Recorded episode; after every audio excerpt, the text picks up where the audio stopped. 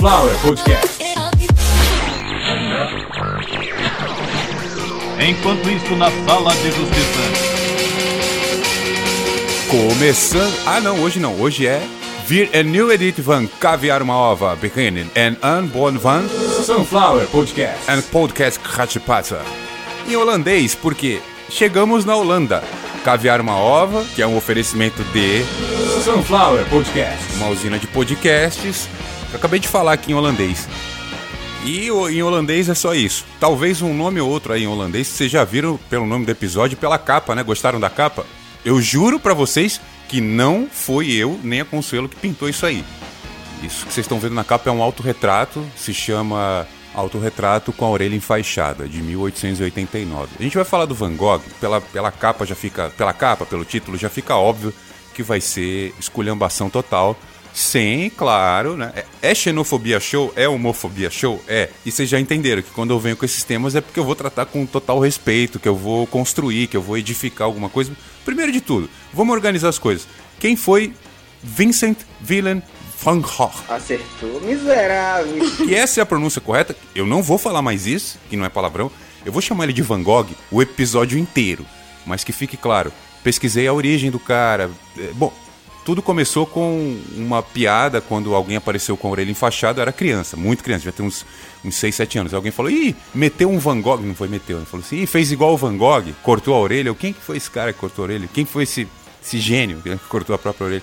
E aí me contaram uma história que literalmente não tinha nem, nem pé nem cabeça e, óbvio, mentira. E eu vou contar essa história que era mentira, eu vou contar a história verdadeira, que é a história verdadeira da, da perda. O cara é simplesmente a maior referência da arte pós-impressionista do Ocidente. É um dos maiores artistas de todos os tempos. Eu vou falar só da orelha que o cara perdeu. Então eu peço até desculpa aí pra você que gosta de arte, pra você que gosta de um negócio mais refinado. Não vai rolar, não vai rolar, porque realmente a vida do Van Gogh foi um negócio é, literalmente de outro mundo. Começa aí mais uma edição de Caviar Malva, não sei o número. Acho que é 140, né? O 141. É, é o episódio que, que a gente se despede aí de 2021. Foi um ano difícil, mas um ano de conquista, de muita conquista. Foi um ano de muita alegria e um ano de muita dor. Então eu acho que a gente pode usar aí uma mistura de tudo. Alguém que achou que não conquistou nada e se tornou simplesmente um dos maiores artistas do planeta, de todo o planeta, de toda a história da arte do planeta. Ele não foi um bom pintor, vocês não entenderam. O Van Gogh não foi. o Van Gogh não era um cara que pintava bem. Ele não manjava de girassol, de tristeza e de campos de trigo. Não, mano. O cara era foda. Algumas pessoas colocam, batizam o nome do seu comércio de Van Gogh por causa disso, porque o cara era foda. E não é assim, ah, ele era o Pelé da arte. Não, cara, não é isso. Ah, ele era o Romero Brito holandês. Oh, quando eu comecei a estudar sobre o Van Gogh, eu comecei a ter acesso às obras do cara. Não apenas as histórias fantásticas, mas comecei a ter acesso às obras. Tá tudo na internet, na Wikipedia. Não tem discussão, aquelas obras são dele, tá assinada, tá? A família dele teve a tutela. Um museu foi criado, o Museu de Amsterdã, ele foi criado apenas, exclusivamente, a princípio, para abrigar as obras de Vincent van Gogh. Só isso. Não existia um museu. Quando entenderam quem era o cara, falou pra gente precisa ter um museu só pra ter coisa do cara. E já seria o museu mais visitado do mundo. É que o mundo, graças a Deus, evoluiu e outras expressões de exposição de arte foram criadas. Já coloquei na mesa aí, já fiz um mise do que é Vincent van Gogh. E agora vamos partir pra vida do cara.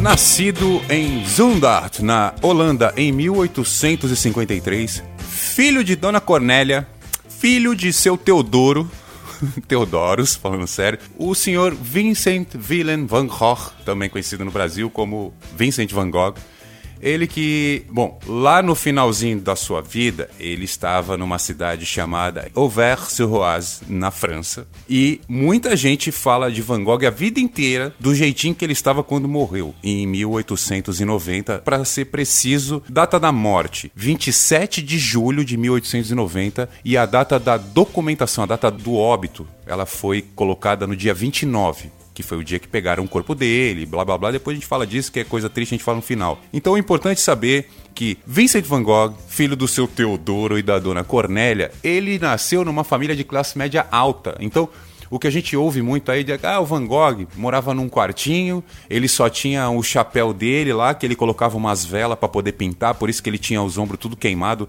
e as, a, as roupas dele tinham os ombros tudo furado porque ele usava velas, que ele era muito pobre. Aquele existe uma pintura dele que é o autorretrato dele e depois uma, uma, uma, pintura praticamente idêntica que é o retrato do quarto sem ele, mostrando a pobreza e tal. Ele não viveu daquele jeito, pelo menos até ele começar a entender que o mundo é muito triste, que a gente se fode muito na vida. Mas o, o Van Gogh não não tinha aquela vida fodida que muita gente retrata aí. Muita gente que gosta de arte até e fala, olha, ele não tinha recurso. Ele passou a não ter recursos depois de vários problemas que ele teve na vida. Ele realmente se entregou para a religião, ele foi para a Bélgica, foi ser missionário protestante lá um tempo. Depois ele foi ser professor não remunerado em Londres. A sua transferência para Londres foi o que deflagrou a primeira grande crise de depressão. Ele já tinha, acho que, 19 ou 20 anos por aí. Ah, uma coisa que é bem importante frisar: essas coisas eu coloco no meio para não, não ficar parecendo que eu queria falar só isso, deixar isso para o final. Muita gente vê essa, esses altos retratos de Van Gogh e imagina ah, que ele foi um velhinho, um senhorzinho. Acabei de falar. Ele nasceu em Zundert, na Holanda, em 1853 e ele morreu em Auvers-sur-Oise, na França, em 1890. Ou seja, ele ele viveu 37 anos. Ah, Carlos, mas naquela época todo mundo pegava umas DST, bebia uns absinto, ficava bem fudido muito novo. Com 45 anos o cara parecia que tinha 90. É, é, é bem isso mesmo. E a maioria não chegava. Lembrando que aí, século XIX, a maioria não chegava nos 60, 70 anos. Já era comum você encontrar pessoas que viviam muito. Mas ainda assim, meados de século XIX, você estava é, já muito que habituado às pessoas morrerem com 50 anos. É, algumas mulheres um pouco mais e os homens morriam mais ou menos nessa faixa. A gente sabe que isso foi, foi gradual, né? A gente foi, foi elevando aí a nossa, nossa expectativa de vida. Então hoje é normal qualquer imbecil que viveu totalmente desregrado viver uns 70 anos. E antigamente não, nem sendo rico. Van Gogh foi um que nessa época teria condições de ter vivido aí os seus 80 ou mais, assim como alguns contemporâneos artistas seus, é, mas não conseguiu. Vocês sabem o que, que me fez saber o que, que Van Gogh pintava, o que, que era mentira, o que, que era verdade. Um quadro que eu não sabia, que era dele, e muito menos o nome, que são os comedores de batata. Porque quando eu falei sobre o padre do. do sabe o chocolate lá? aquele chocolate. O chocolate do padre. Pronto. O chocolate do padre. Eu esqueci a, a marca. Nestlé? Acho que é da Nestlé. Acho que é isso. Um dia me disseram que aquela pintura ela era verdadeira, que ela tinha sido alterada, que não tinha chocolate nenhum, que era um frango. Blá, blá, blá, fui pesquisar e foi lá que eu achei as pinturas as mais interessantes sobre Van Gogh. Aliás, essa, essa pintura, Comedores de Batata, durante a vida dele, ele teve um grande amigo que foi o irmão dele, Theo Van Gogh. É, o irmão dele disse que, aliás, existiram quatro, quatro Vincent Van Gogh, porque Van Gogh teve um irmão que, que um natimorto, né? Ele já nasceu morto e seria esse o nome dele, Vincent Van Gogh. O Van Gogh é o nome de família e o Vincent seria o nome daquele irmão. Daí quatro vieram e receberam esse nome. Vincent Willem Van Gogh ou Vincent Willem Van Gogh era um deles, mas ele, o Vincent Willem Van Gogh, é o pintor mesmo, o cara que a gente está falando aqui que eu queria falar mesmo é que o irmão dele, que era o melhor amigo dele, ele criticou demais, muito mesmo, os comedores de batata. Ele disse que era muito sombrio, que era uma paleta sombria, que era uma atmosfera assustadora. E olha só, né? Tava errado demais o irmão dele. Mas enfim, é, o irmão dele, Theodorus Van Gogh, mesmo nome do pai, era o melhor amigo dele, era o, o melhor correspondente. Naquela época se correspondia por carta, né? A internet naquela época não chegava até a França, nem até a Holanda. Então, em 1870 e pouco, Van Gogh era um cara que mandava muitas cartas. Ele, por causa da depressão, da solidão, ele teve problema com isso várias vezes na vida. Ele era um cara que se comunicava muito por carta. O Van Gogh foi um cara de vários amores. Se eu fosse falar aqui dos envolvimentos amorosos, ia ficar muito tempo. Ó, oh, só para dar um exemplo, um exemplo curto.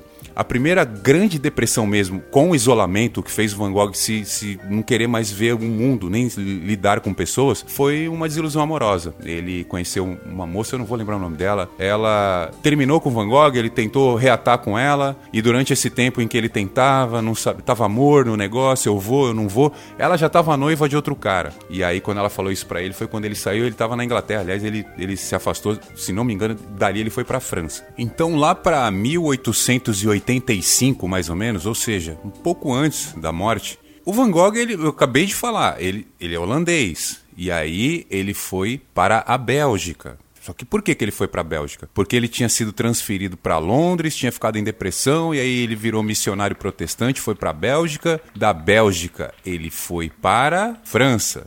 Bom, um cara tão novo assim, artista, que já passou por tudo isso, ele já tinha essa compreensão que o mundo era triste. Gente, não tinha acontecido nem a Primeira Guerra em 1915, né? Então faltava. Ah, o Van Gogh morreu 25 anos antes da Primeira Guerra, mas ele já sabia que o mundo era uma merda. Ou seja, a gente está falando de um cara extremamente inteligente. Então o Van Gogh era um cara muito aberto para muitas coisas e a partir de agora, você que está ouvindo Caviar uma Ova a edição especial de fim de ano, saiba que daqui para frente é o que a história, eu não vou dizer que não conta, mas eles tentam que não fique pelo menos nos livros e que não não formemos críticos de arte, mestres em arte, sabendo disso. Sabendo de quê? Que Van Gogh era maluco pra caralho. E não era de saúde mental. Saúde mental todo mundo tem um problema ou outro, tem uma baixa ou outra. Então ele bebia muito mesmo. Ele era um alcoólatra eh, severo. Ele tinha problemas de depressão, ele tinha problemas com isolamento, com solidão. E ele comia muito mal. Van Gogh tinha uma alimentação terrível. Então, assim, ele tinha uma higiene comprometida, ele tinha hábitos alimentares péssimos. Ele não conhecia, na verdade, o que era uma dieta saudável. Sabia do que se tratava, mas ele, o corpo dele não conhecia. Então Van Gogh, por ter desilusões amorosas e por compreensão diferenciada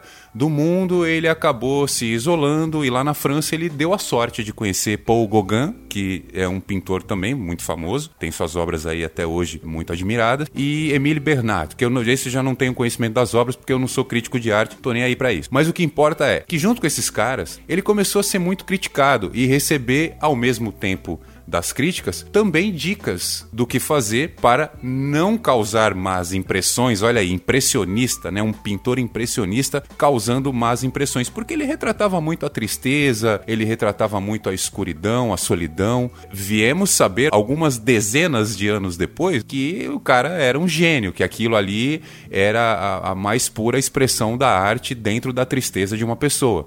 Então, Van Gogh ele conseguiu só que antes de o mundo entender isso, ele sofreu pra caramba. E um dos caras que mais criticava ele, ele acabou comendo. Eu não tenho outra maneira de falar isso. Ele e o Gugan eram namorados. O Paul Gauguin era namorado do Van Gogh, todo mundo sabia. Eles moraram juntos por mais de dois anos no mesmo quarto. Não era na mesma casa, não. Eles moraram no mesmo quarto. Então eles foram amantes, eles viveram muito tempo juntos. E aí que vem as histórias que a maioria tenta destruir ou distorcer para que a gente não, não passe para todo mundo o que verdadeiramente os amantes da arte, os amantes da história, os entendedores da história sabem que aconteceu exatamente dessa maneira. Quem já ouviu, ah, o Van Gogh cortou a própria orelha e foi até a zona e levou para uma puta antes de transar com ela. Mentira. É, na verdade, essa história não faz nenhum sentido, né? O cara era depressivo, era solitário, era um gênio. Aí ele ficou puto, cortou a própria orelha e levou pra uma puta na zona pra falar assim: ó, ah, cortei minha orelha, tira a roupa que eu vou te comer. Não faz o mínimo sentido. Não faz o mínimo sentido. Isso nunca aconteceu. Existiu Van Gogh num prostíbulo com a sua orelha nas mãos? Sim, existiu. Eu vou explicar como isso aconteceu. Um belo dia, Paul Gauguin e Vincent Van Gogh, que eram um casal, discutiram e, por algum motivo, Van Gogh ameaçou Gauguin. Disse: Olha, tá aqui, ó, esse aqui é meu estilete e eu vou abrir um sorriso na sua barriga, seu filho da puta. E Van Gogh esqueceu completamente que um dos motivos que fez ele se apaixonar por Paul Gauguin é que, além de pintor, ele era um exímio esgrimista. Ele dominava um florete, eu não sei se um florete, se um sabre, tanto faz. Ele era um espadachim, né? ele era um esgrimista de categoria elevada.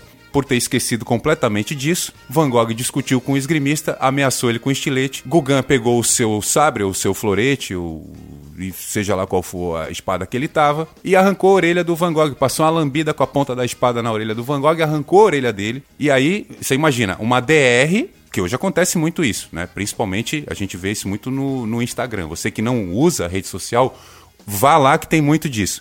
E aí depois sai todo mundo no UOL no outro dia.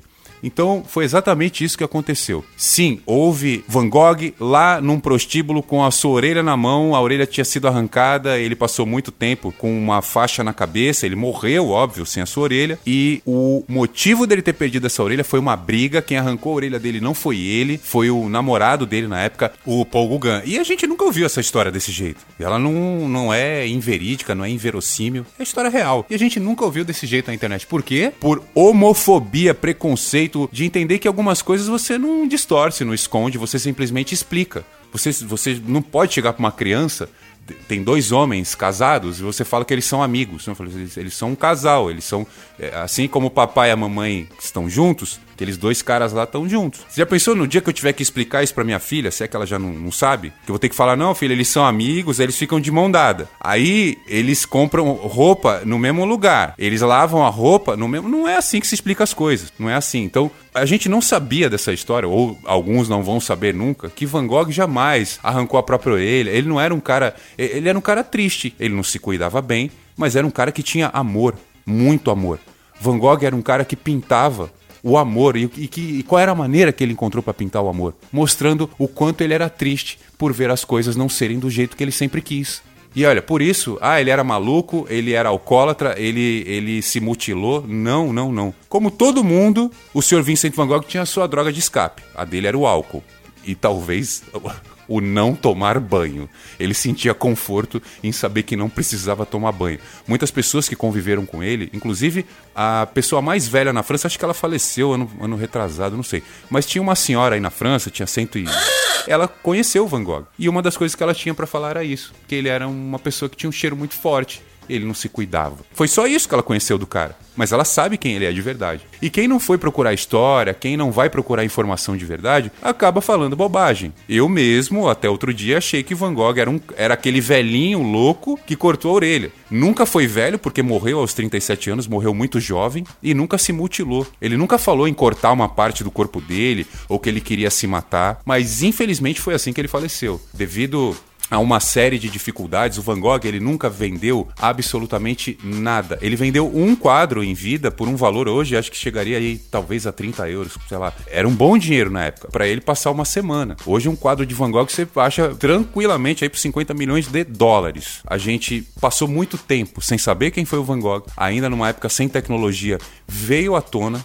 E agora com tecnologia, principalmente com esse negócio de informação rápida, em tempo real, você consegue falar com alguém que ainda carrega a linhagem dele, que é da família. Você consegue acesso a museu, a parentes, a documentos históricos, enfim. Hoje a informação mudou muito. Hoje a maneira da, da informação se espalhar mudou muito. Você hoje aí tem a oportunidade de estar me ouvindo, seja lá qual for o país, porque você sabe que esse episódio que é para finalizar o ano de 2021, agradecendo vocês aí por tudo, ele foi ouvido na Holanda também. Então, por isso, hoje o episódio fala de Vincent van Gogh, ou Vincent van Gogh. É, Eu agradeço aí a todos vocês que ouviram Caviar uma Ova durante todos esses três anos, não apenas só 2021. Lembrando que esse ano a gente cresceu muito, o Spotify já entregou os números. Como eu falei, cresceríamos talvez 400% esse ano, e foi 590% o aumento em consumo de streaming e 130% no total de horas. Então, comparado com o ano passado, esse ano, 130% mais no consumo de horas e 590%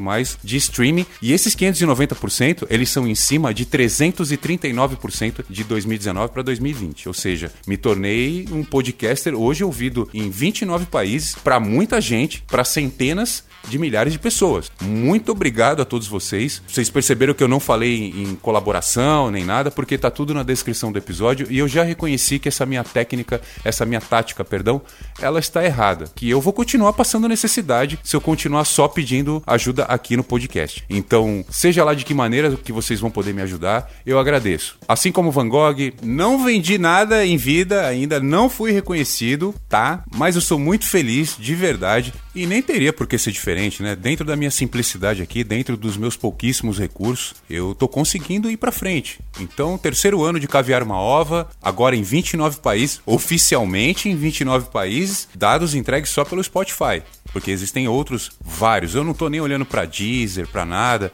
Bom, no momento em que alguém conversar comigo sobre algo relacionado a negócios, eu vou falar muito bem de outras coisas também, não apenas do Spotify. O Spotify tá me ajudando aí pra frente. Mesmo com algumas falhas, eu não tô falando do aplicativo ou da empresa, né? Eu tô falando da entrega, é diferente, e isso pode acontecer por vários motivos, às vezes por causa de Android, atualização de Android, muitas vezes pode ser a internet ou da pessoa ou a própria internet que o servidor do Spotify usa. Enfim, vocês lembram daquela queda lá do Facebook? Então, um pouco antes teve uma outra queda que afetou outros servidores. O Spotify estava envolvido. Então, pode acontecer. É informática. Então, por aqui a gente se despede em 2021. Bom, eu tô precisando aí de algumas coisas aí, preciso, tô precisando de uns, uns 900 e poucos reais para quitar umas contas agora no fim do ano. Se vocês, não sei como, por, por algum milagre, colocarem isso aí no PicPay da Sunflower Podcasts ou no Pix, que é o sunflowerpodcasts.gmail.com. Eu disse que eu não ia falar mais isso, mas era mentira mesmo, porque eu preciso falar isso. Se não tiver dinheiro, eu não vou comer, né? Então, chegando o fim do ano aí, vocês curtem um peru, né? Vocês, chega fim do ano, o que, que, que vocês gostam? De peru. Então, né? Peru custa caro. Se você acha que eu mereço um peru, manda aí uma ajuda pra gente. E, pô, se você quiser, eu posso fazer um episódio só falando de peru e sem falar de pinto, que, que eu tô falando de pênis, né? Não, não. É, várias curiosidades. Inclusive, em vários países, essa ave, ela tem o nome de um outro país. Não tô brincando. Ah, vou dar um exemplo. Peru, nos Estados Unidos, é Turquia. Encerrando 2021, caviar uma ova. Ah, não, tem que ser. Para, para, para, para.